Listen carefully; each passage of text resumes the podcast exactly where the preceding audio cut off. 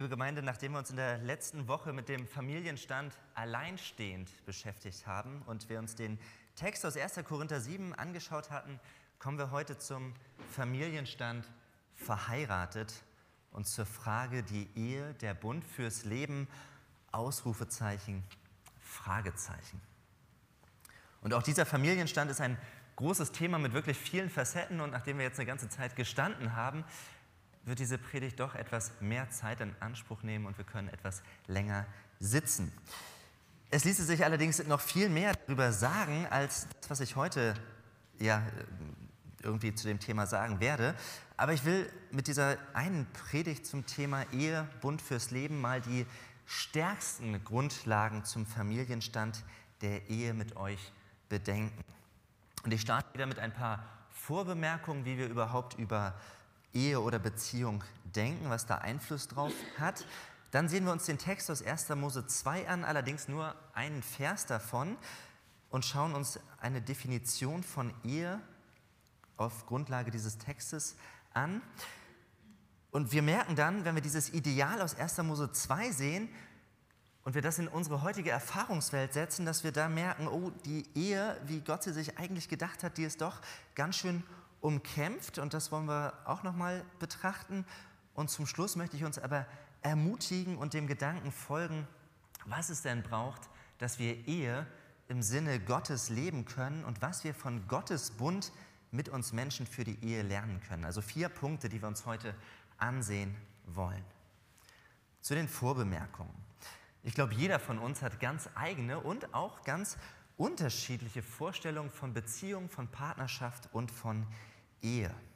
Und unsere Einstellung, wie wir über Ehe denken, welche Wünsche, welche Hoffnungen, auch welche Erwartungen wir haben, das ist stark geprägt von den Einflüssen, denen wir ausgesetzt sind.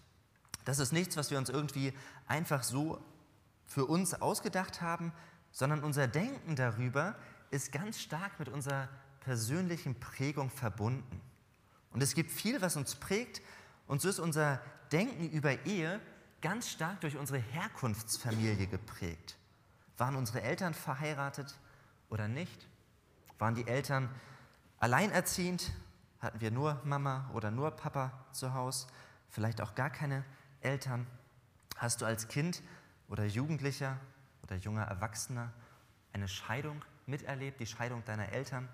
Bist du aufgewachsen in einer Familie, wo die Ehe deiner Eltern ungesund, wo sie sehr konfliktgeladen war? Oder war es eine gute Ehe? All diese ersten Erfahrungen, die wir selbst bei unseren Eltern gemacht haben, die prägen unser Bild von Ehe. Und die zweite Prägung, die wir mitbekommen, das sind dann unsere eigenen Beziehungen, unsere eigenen Erfahrungen. Was hast du selbst an Beziehung, an Partnerschaft erlebt? Waren das mehrere Beziehungen? Oder machst du es vor allem an einer Beziehung fest? Was hast du an Schönem oder auch an Enttäuschenden in Beziehungen erlebt?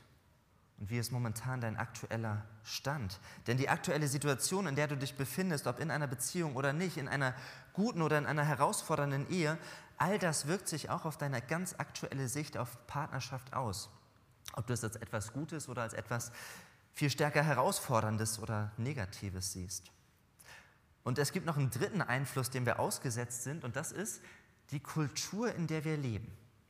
Und ich glaube, das ist die schwierigste Prägung, weil das eine Brille ist, durch die wir alle hindurch sehen, aber die wir nie absetzen, in der wir eigentlich immer drinstecken.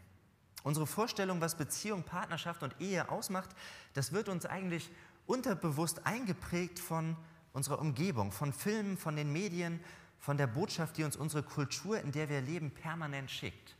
Und nur ein kleines Beispiel, dass wir merken, dass es auch noch ganz andere Vorstellungen geben kann, ist, wenn wir in eine andere Kultur reinschauen. Und es gibt Länder, da werden Ehen arrangiert.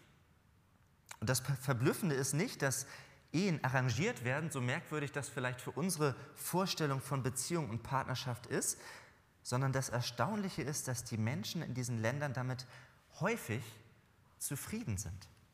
Dass es ihnen gefällt und dass es wirklich gut möglich ist, dass es funktioniert. Dass man sich nicht irgendwie bevormundet oder gezwungen fühlt, wenn da eine Partnervermittlung auf Elternbasis stattfindet, was wir sofort dabei denken, sondern das ist für eine andere Kultur völlig normal und tatsächlich auch oft zufriedenstellend. Und deshalb merken wir, dass wir kulturell in unserem Denken über Beziehung und Partnerschaft tatsächlich ganz schön stark geprägt sind. Und ich glaube, in unserer stark aufs Individuum, auf den Einzelnen ausgerichteten Gesellschaft, da gibt es doch einige Aspekte, die uns in unserem Denken über Beziehung prägen, aber die gar nicht so hilfreich für Beziehungen sind. Das war das eine, jeder hat eigene Vorstellungen und unsere Kultur prägt uns auf mehrere Art und Weise. Und das eine ist, dass die Kultur uns prägt im Blick auf die Werte Freiheit und Autonomie. Dass diese beiden Werte auf bestimmte Art und Weise definiert werden und dass wir sagen, natürlich Freiheit ist etwas Gutes. Das erleben wir gerade auch seit dem letzten Jahr. Dafür lohnt es sich zu kämpfen. Aber wir definieren Freiheit auf individueller Ebene so, dass wir sagen, wir haben doch alle die Wahl. Und ich bin dann doch am meisten frei, wenn ich die meisten Optionen habe, wenn ich mich nicht festlegen muss, sondern wenn ich mir das alles irgendwie offen halten kann. Das steht für uns oft als Freiheit. Und im Blick aber auf Beziehungen und feste Bindungen bedeutet es, dass wir die Gefahr sehen, unsere hoch angesehene Freiheit zu verlieren, wenn wir uns nämlich endgültig für einen Partner festlegen sollten. Oder dass wir vielleicht auch immer stärker auf unsere Freiheit pochen und dass wir meinen, in einer Beziehung, da sind wir zwar zusammen, aber das darf dann nicht bedeuten, dass ich dafür ansatzweise etwas von meiner Freiheit aufgebe. Und vielleicht kann einem auch der Gedanke kommen, wenn man lange in einer Beziehung ist, dass man jetzt schon so und so lang zusammen war, aber jetzt, jetzt ist es Zeit für mich zu sorgen, dass ich wieder gucke, wie es um meine Freiheit bestellt ist. Man hat so viel in Kinder, in Haus und gemeinsame Interessen investiert, aber irgendwann kann das Gefühl in einem hochkommen, jetzt ist der Zeitpunkt, wo ich und meine Freiheit, wo wir wichtig werden und ich mein eigenes Leben stärker bauen möchte. Und wo Partnerschaft wie eine kleine, wie ein Hindernis dazu erscheint. Das Zweite, worin eine Be Gefahr für unsere Beziehung besteht, ist, dass wir in einer Konsumgesellschaft leben. Wir sind es gewohnt, Produkte zu kaufen oder zu mieten. Und wenn es uns nicht gefällt, dann schicken wir es zurück, dann verkaufen wir es wieder, wir schmeißen es vielleicht weg oder wir lagern es im Keller ein. Und wir behandeln Beziehungen manchmal wie Produkte. Es gibt Plattformen im Internet, wo man sich kennenlernen kann, aber das ist so eine Art Markt, wo man sagt, eigentlich suche ich eine Person, die mich glücklich machen soll. Und das ist nicht pauschal schlecht, aber da merken wir schon, oh, dieser Gedanke des Konsum, Konsumierens von Beziehungen ist nicht so weit hergeholt. Und wenn eine andere Person mich aber nicht glücklich macht, dann kann ich diese Person doch irgendwie auch ersetzen. Und wenn wir aber über Beziehungen nachdenken, müssen uns ja eigentlich zwei Dinge immer klar sein, dass Menschen natürlich keine Produkte sind, niemals. Das braucht eigentlich keine weitere Erklärung, hoffe ich. Und ein zweiter Gedanke, wir kommen als Menschen niemals fertig in eine Beziehung hinein, sondern wir alle, wir ändern uns. Stanley Hauerwas, ein Theologe, hat geschrieben, wir wissen nie, wen wir heiraten, wir bilden uns das nur ein. Und selbst wenn wir dann den richtigen erwischt haben, dann warte nur etwas ab und die Person wird anfangen, sich zu ändern. Und worin eigentlich ein unglaubliches Potenzial steckt, dass wir Menschen keine fertigen Produkte sind, das kann in einer Konsumgesellschaft, wo wir meinen zu wissen, was wir kaufen, wie auch immer, uns aneignen, dass dieses nicht fertige Produkt eines Menschen, dass wir uns ändern, dass das doch zu unglaublichen Konflikten und Überraschungen führen kann. Das Dritte, was uns prägt, was die Kultur an uns heranträgt, ist, dass wir ein gewisses Verständnis haben von Authentizität. Das verstehen wir so, dass wir sagen, ich bin dann authentisch, wenn ich mich, so wie ich mich aktuell fühle, ausdrücken kann. Wenn ich mein aktuelles Gefühl nicht ausdrücken kann, dann bin ich nicht authentisch, dann verstelle ich mich ja irgendwie. Und das heißt dann auf Beziehungen angewandt, wenn ich in einer Beziehung bin und ich bin nicht zufrieden damit, wie es läuft, dann bedeutet authentisch sein, das auch ganz klar auszudrücken. Und wenn ich plötzlich Gefühle für jemand anders habe, dann heißt authentisch sein, diesen Gefühlen auch nachzugehen. Aber das ist eine absolute Grenze, ein Beziehungskiller. und schwierig da authentisch dem nachgehen zu dürfen. Und das vierte, was uns prägt, ist ein romantischer Mythos. Das ist der Mythos, dass die Partnerschaft, dass das der Ort ist, wo wir die Erfüllung unserer Sehnsüchte erleben können. Mit tiefster Intimität, mit romantischen Gefühlen, mit Schmetterlingen im Bauch und wo wir dauerhaft auf Wolke 7 leben, so stellen wir uns Beziehung vor, die eine Beziehung, wo wir glücklich werden. Und wenn wir das aber gerade nicht erleben, dann haben wir wohl nicht den oder die richtige gefunden. Und so merken wir, wir haben mit diesem Aspekt der romantischen Liebe eine sehr hohe Erwartung an Partnerschaft, an Ehe und Beziehung. Aber wir sollten wissen, und das hatte ich beim letzten Mal so ein bisschen schon aufgezeigt, kein Mensch kann glücklich sein allein aus einer menschlichen Beziehung, auch nicht aus einer Liebesbeziehung heraus. Unsere romantischen Gefühle, die sind nicht der Gradmesser für eine Beziehungsqualität, auch wenn uns das in Filmen und Medien immer wieder vorgegaukelt wird. Und das sind erstmal nur ein paar Punkte, die wir uns so ein bisschen vor Augen führen müssen, wie unsere Kultur versucht, unser Denken über Beziehung zu prägen. Und es gibt sicherlich noch mehr, aber das sollte uns bewusst sein, dass all das doch einen Einfluss darauf hat, wie wir Beziehung leben und was oftmals aber auch das Führen von Beziehungen erschweren kann. Und ich möchte uns heute ein bisschen herausfordern, dass wir uns dieser kulturellen Brille bewusst werden und dass wir unsere Sichtweise auf Beziehung aber auch von der Bibel her hinterfragen lassen und wir uns den Text aus 1. Mose 2, 24 einmal anschauen und sehen, wie Gott sich Ehe gedacht hat. Und dieser eine Text, den wir eben in der Textlesung gehört haben, das ist der grundlegende Text der Bibel.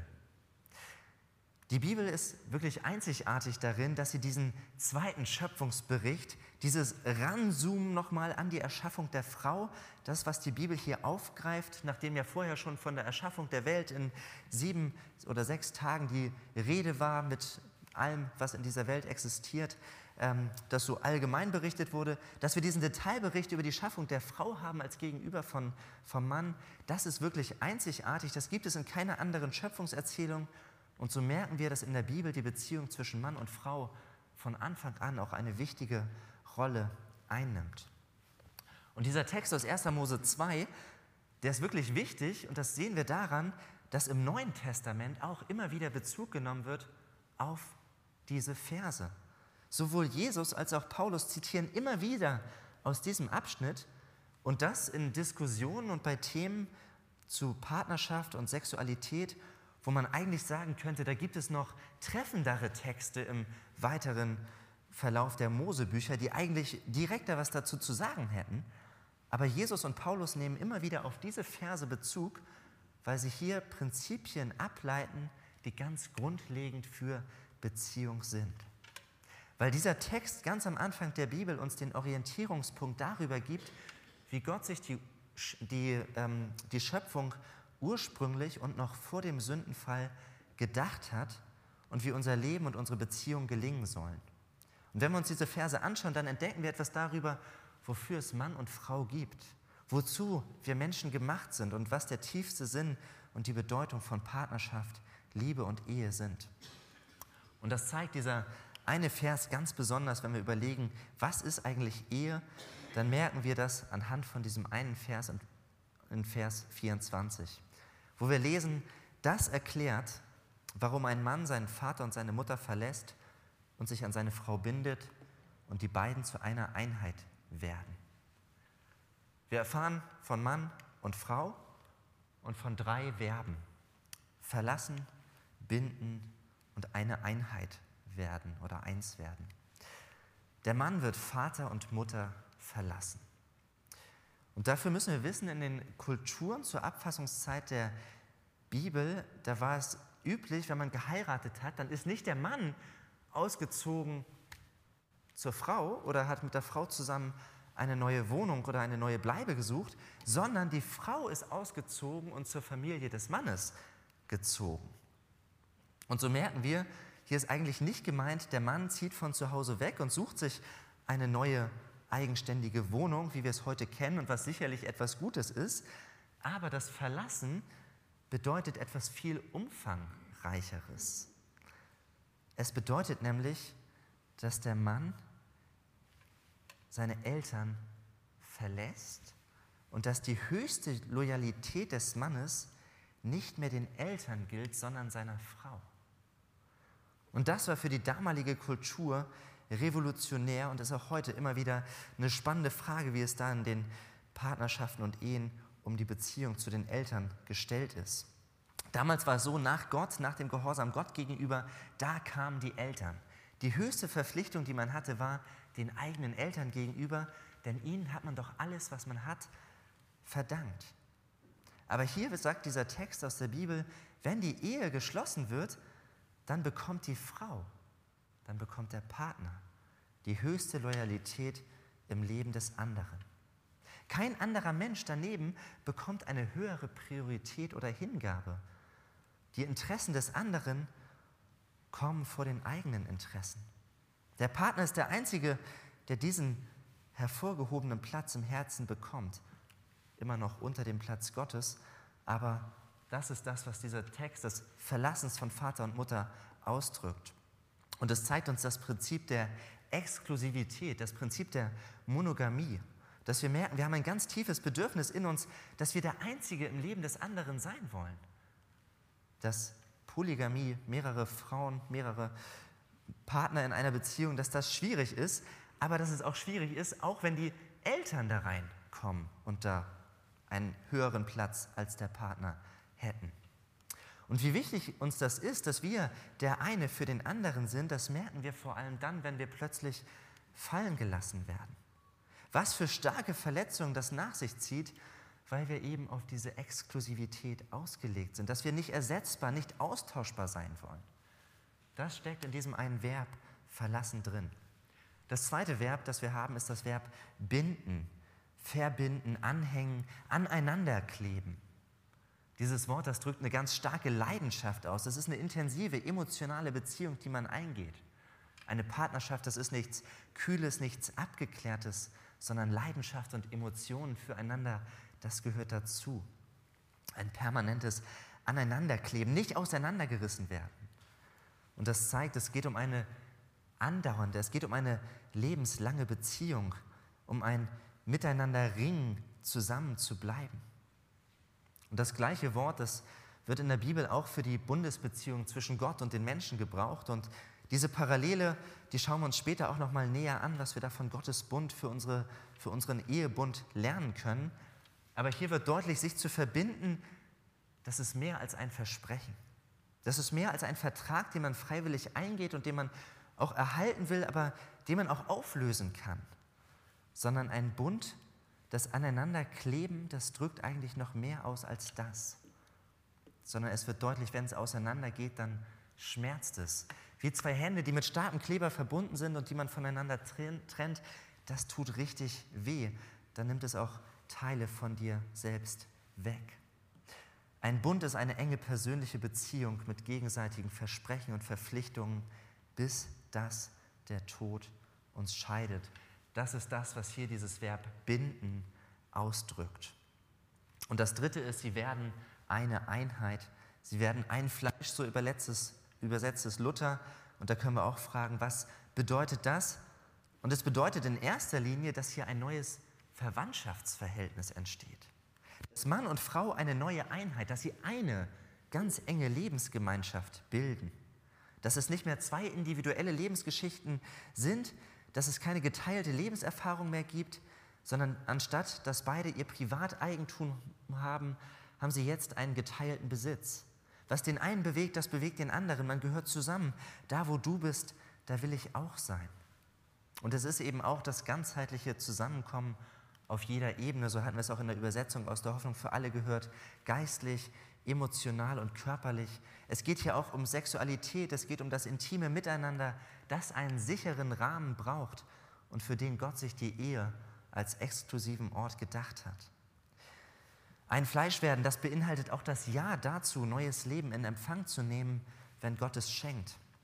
Und ein Fleisch zu sein bedeutet auch, dass diese neue Einheit, diese neue Lebensgemeinschaft auf eine stärkende Art und Weise miteinander verbunden ist und dass ein Ehepaar sich nicht nur auf sich selbst und auf seine Beziehung fokussiert, sondern dass sie als ein Fleisch auch bereit sind, und das Potenzial oder sogar größeres Potenzial als ein Einzelner haben, um über die eigene Partnerschaft hinaus die Welt zu gestalten und Verantwortung für die Welt zu übernehmen. Dass man gestärkt ist aus diesem Miteinander verbunden sein. Wenn zwei zusammenkommen und ein Fleisch werden, dann haben sie ja viel mehr Potenzial und Möglichkeiten, um dem Auftrag Gottes an uns Menschen auch nachzukommen und zu seiner Ehre zu leben. Und wenn wir uns all das vor Augen führen, dann kommen wir zu einer Definition von Ehe, dass man auf Grundlage von diesem Text sagen kann, Ehe, das ist die exklusive, lebenslange und intime Bundesbeziehung zwischen einem Mann und einer Frau. Das ist die Definition von Ehe und ich glaube, das überrascht die wenigsten hier bei uns, auch wenn in unserer heutigen Gesellschaft da doch manche Anfragen kommen. Und ich glaube, dass diese Vorstellung und dieser Wunsch, wie wir ihn hier in dieser Definition sehen, dass dieser Wunsch noch immer von sehr vielen Menschen geteilt wird. Eine exklusive, eine verbindliche, intime, lebenslang andauernde und leidenschaftliche Partnerschaft zu führen und zu erleben, das ist wirklich noch immer das Ideal, der Wunsch, die Vorstellung von Partnerschaft. Und es gibt auch weiterhin glücklicherweise eine recht hohe Zahl von Eheschließungen Jahr für Jahr, dass Menschen sich dafür entscheiden, diesen Bund der Ehe einzugehen. Und doch sehen wir uns einer Realität gegenüber, die dieses Ideal doch stark angreift und hinterfragt. Und ich möchte nicht auf den Punkt raus, dass hier im Text die Ehe als Beziehung zwischen einem Mann und einer Frau hervorgehoben wird, sondern die traurige Erfahrung ist doch vielmehr, dass Ehen immer wieder scheitern. Im, letzten, nee, im vorletzten Jahr hatten wir etwa 140.000 Scheidungen in Deutschland und das ist bei 360.000 Eheschließungen dann rechnerisch so, dass man sagen kann, auf etwa jede dritte Eheschließung kommt eine Scheidung. Und die häufigsten Scheidungen, die werden von Paaren nach fünf bis sieben Ehejahren vollzogen oder der noch größere Anteil ist tatsächlich von Paaren, die über 26 Jahre verheiratet sind. Und wir merken, der Wunsch nach diesem Ideal der Ehe ist hoch. Und doch stellt sich die Frage, ob eine Hochzeit, eine Heirat dem Scheitern einer Beziehung irgendwie entgegenwirken kann. Kann die Ehe wirklich ein Bund fürs Leben sein? Unsere Erfahrungswelt, und hier kommen wir wieder zur Prägung durch unsere Kultur, unsere Erfahrungswelt scheint diesem Ideal der Ehe doch zu widersprechen. Die Erfahrung zeigt, unsere Gefühle halten sich nicht an Verträge. Und die Liebe zweier Menschen steckt nicht in einem Blatt Papier, in einer Eheurkunde. Ob man auf dem Standesamt die Heiratsurkunde unterzeichnet oder nicht, das sagt eigentlich nichts über die andauernde Herzenshaltung zweier Menschen aus. Und wenn der Wunsch nach Freiheit und Autonomie wächst, wenn man seinen Gefühlen authentisch nachgehen möchte und die Beziehung sich als Konsumgut anfühlt, oder wenn man sich dann, wie es oft bezeichnet wird, wenn man sich doch auseinandergelebt hat, dann kostet eine Scheidung unnötig viel Zeit, Geld und Nerven. Kann die Ehe deshalb wirklich ein Bund fürs Leben sein? Und ja, es gibt Situationen, das möchte ich nur als kurze Klammerbemerkung sagen, es gibt Situationen, wo es sein kann, dass Ehen zerbrechen. Dass man Wege finden muss, damit umzugehen. Und dass Jesus selbst aufgrund von der Herzenshärte von uns Menschen solch eine Notordnung der Ehescheidung anordnet. Und doch ist das Ideal einer Ehe, die ein Leben lang anhält, der Bund fürs Leben, den man mit dem anderen eingeht, das ist doch das Ideal, an dem wir festhalten und es hochhalten sollten. Und doch können wir fragen, warum denn noch heiraten, wenn es in jeder dritten bis vierten Ehe auseinandergeht? Und ich glaube, wir merken, wenn Liebe, und das ist die Gefahr des romantischen Mythos, wenn Liebe das romantische Gefühl und die emotionale Stimmung, wenn das die Grundlage einer Ehe beschreibt, dann kann man sich schon fragen, weshalb sollte man heiraten? Die Erfahrung zeigt, Gefühle und Stimmungen kann man nicht vertraglich festlegen und mit einer Unterschrift unter die Heiratsurkunde besiegeln. Aber was macht eine Ehe aus, wenn nicht das Gefühl, wenn nicht die Schmetterlinge im Bauch und wenn nicht das tolle Gefühl, den anderen zu sehen und die Leidenschaft zu spüren, zum anderen hingezogen zu sein? Das biblische Verständnis von Liebe schließt ganz tiefe Gefühle und eine emotionale Verbundenheit nicht aus. Das gehört dazu. Man kann sogar sagen, dass eine Liebe ohne Leidenschaft und gegenseitiges Verlangen einem biblischen Ideal in keinster Weise entspricht. Aber wenn wir uns in die Bibel anschauen und fragen, was die Bibel von Liebe versteht oder wie sie Liebe definiert, dann ist es weitaus mehr als ein gutes Gefühl, dann ist es mehr als Romantik. Die Liebe sucht nicht den emotionalen Kick und die Befriedigung der eigenen Bedürfnisse und das Aufrechterhalten der persönlichen Freiheit, sondern die Liebe in der Bibel erweist ihren eigentlichen Charakter in der hingebungsvollen und uneigennützigen Zuwendung zum Wohl des anderen. Das merkt man gerade, wenn man 1. Korinther 13 vom hohen Lied der Liebe liest, wie sie da beschrieben wird. Nein, die Liebe in der Bibel erweist ihren eigentlichen Charakter in der hingebungsvollen und uneigennützigen Zuwendung zum Wohl des anderen. Und wir merken, das nehmen wir in unserer heutigen Kultur etwas anders wahr. Liebe ist mehr als ein emotionaler Gefühlszustand. Liebe ist ein willentlicher Akt, bei dem ich mich ganz bewusst auf den anderen einlasse. Liebe ist neben allen Gefühlen und Emotionen eben auch die bewusste Entscheidung für einen anderen Menschen. Und wenn wir diese beiden wichtigen Aspekte, das Gefühl, aber auch die bewusste Entscheidung von Liebe trennen, und wenn wir uns nur auf die emotionale und individuelle Seite, die eigene Erfahrung und das eigene Erleben konzentrieren, dann werden wir dem Wesen von Liebe nicht gerecht. Und deshalb ist die Ehe als Institution auch weiterhin so wichtig, weil sie den Aspekt der bewussten Entscheidung für ein Leben mit einem anderen Menschen so greifbar auf den Punkt bringt, so spürbar, so praktisch erfahrbar. Wenn wir an die Eheschließung auf dem Standesamt zurückdenken, dann fragt der Standesbeamte das Brautpaar nicht, fühlt ihr euch emotional zueinander verbunden? Seid ihr wirklich verliebt? Wie viele Schmetterlinge habt ihr im Bauch? Und ja, wenn das über 100 sind, dann passt es, dann ist alles in Ordnung und ich kann euch trauen. Nein, so fragt der Standesbeamte nicht, sondern er fragt, wollen Sie, willst du den hier Anwesenden oder die hier Anwesende, willst du diese Person zu deinem Ehepartner nehmen?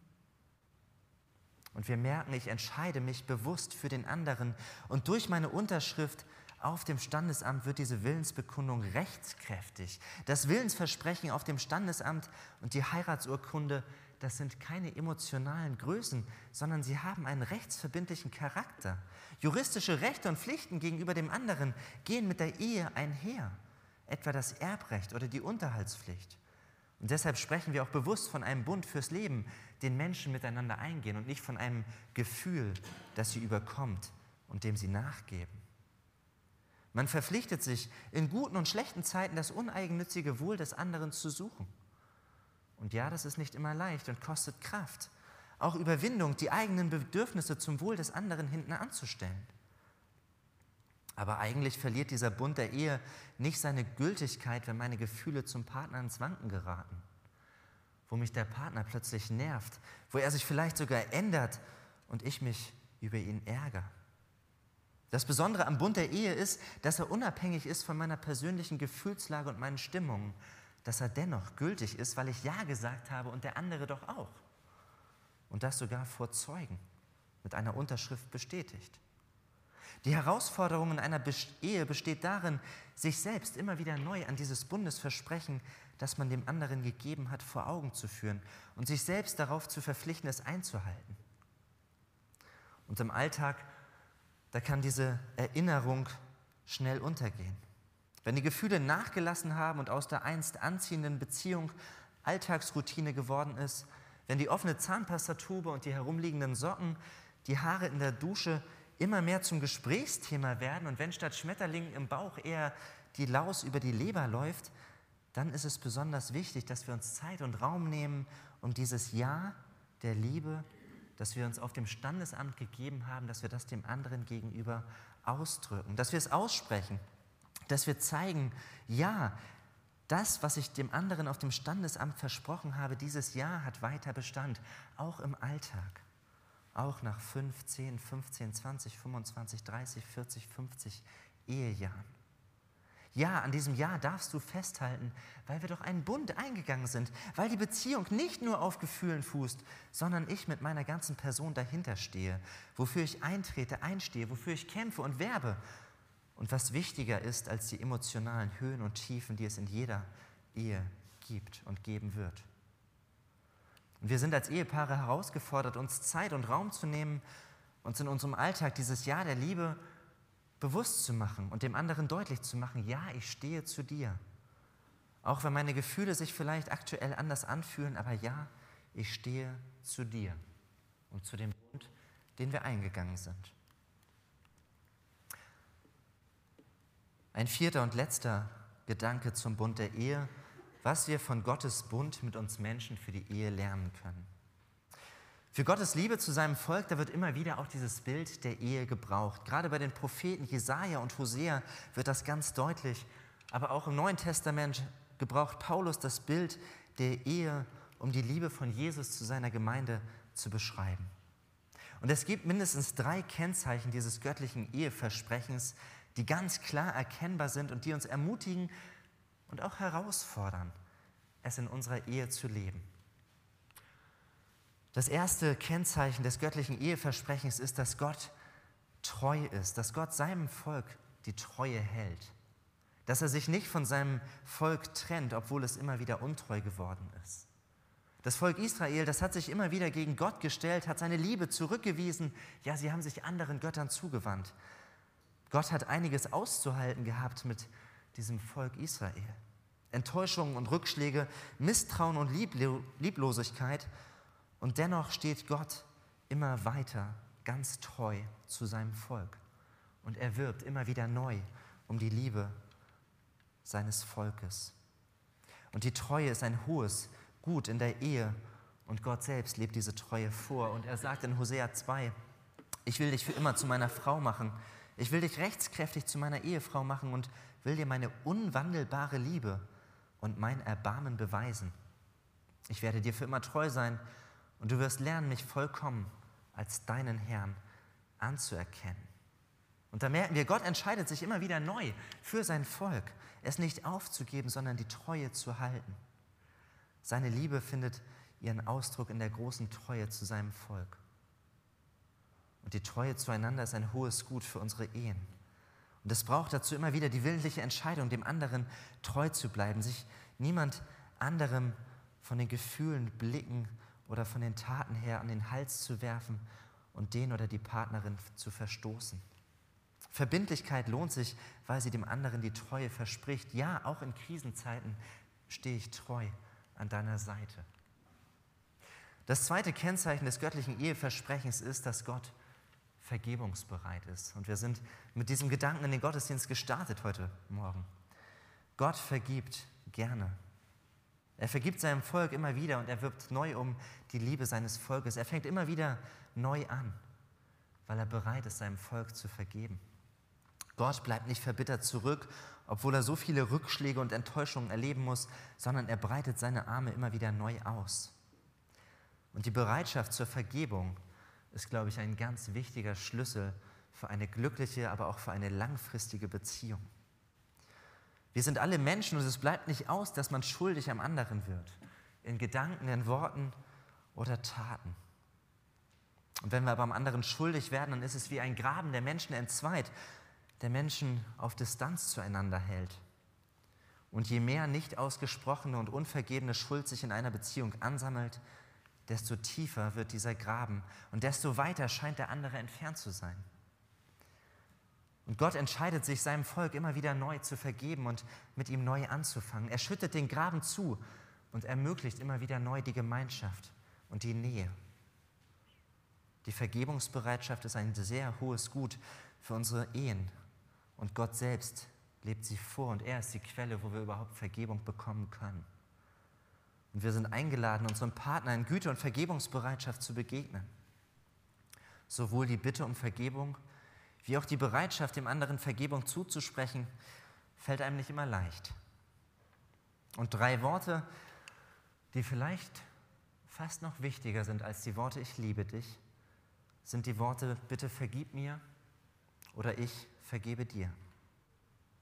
Drei kleine Worte, die so bedeutend sind, die einem gar nicht leicht über die Lippen kommen und die doch die goldene Brücke sind zum Herzen des anderen. Lasst uns diese drei Worte mit hineinnehmen in unsere Ehen und uns dafür entscheiden, ganz bewusst, wo immer sie nötig und wo immer es möglich ist, dem anderen zu sagen, dass wir ihm in wohlwollender Vergebungsbereitschaft die Hand reichen und ihm vergeben. Ein drittes Kennzeichen des göttlichen Eheversprechens, Gott opfert sich aus Liebe auf. Gott gibt sich in seinem Sohn Jesus Christus ganz hin. Er ist sogar bereit, sein Leben für uns zu geben. Davon schreibt Paulus im Brief an die Epheser, wo es auch unglaublich viel über die Ehe zu lernen gibt. Und er schreibt, ihr Männer liebt eure Frauen. Liebt sie so, wie Christus die Gemeinde geliebt hat. Er hat sein Leben für sie hingegeben. Jesus war bereit, alles für seine Braut zu geben, bis ans Äußerste zu gehen, ja selbst sein Leben zu lassen als Bräutigam für seine Braut. Und diese aufopfernde Liebe ist ein Kennzeichen von Ehe, das Gott selbst vorgelebt hat. Was bin ich, was bist du bereit, in deine Ehe zu investieren?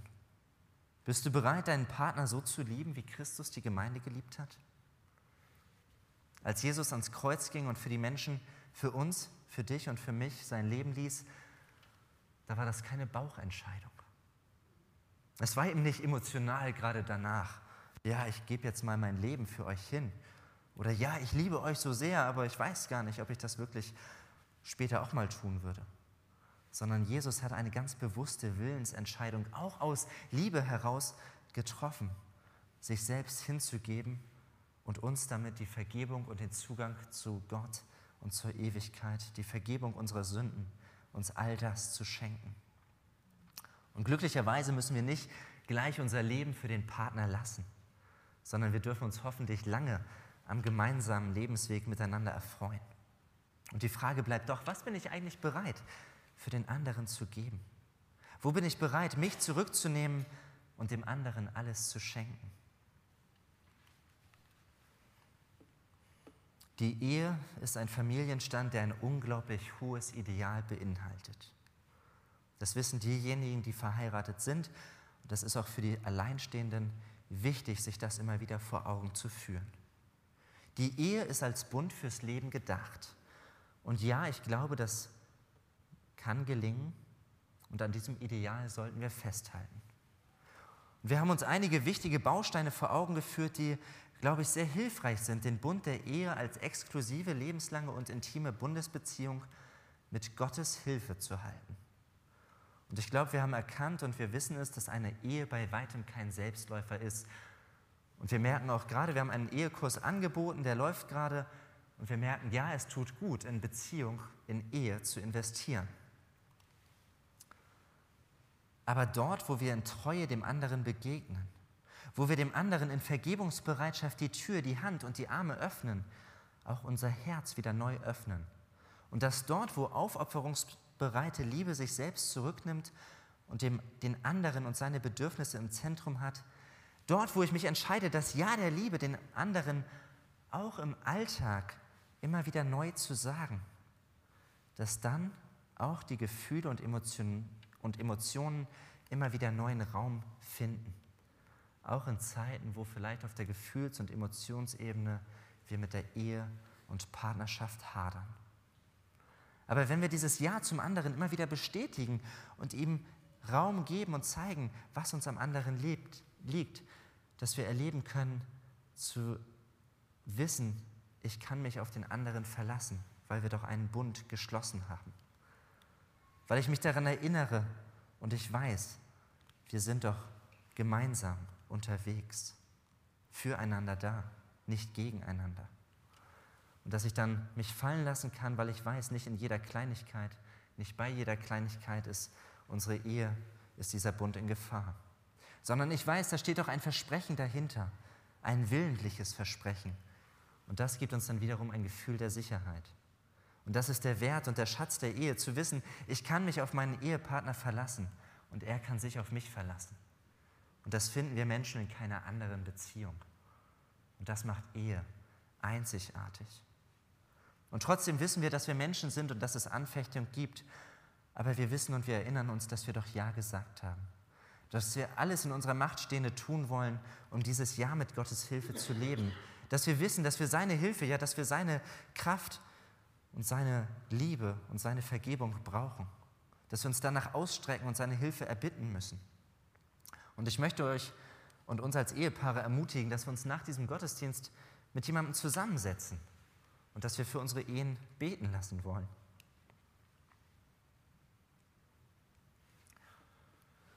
Dass wir vielleicht dafür beten, dass Gott dir ganz neu die Treue für den anderen in dein Herz legt.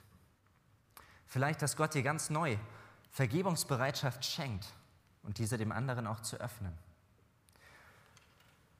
Vielleicht, dass Gott dir, weil er sich für dich hingegeben hat, dass er dir eine größere und aufopfernde Liebe gibt und die Kraft, dich selbst ein Stück zurückzunehmen. Denn ich bin überzeugt, dass die Ehe als Bund fürs Leben eine richtig gute Einrichtung Gottes ist. Und dass Gott seinen Segen geben will, damit Ehe gelingen kann.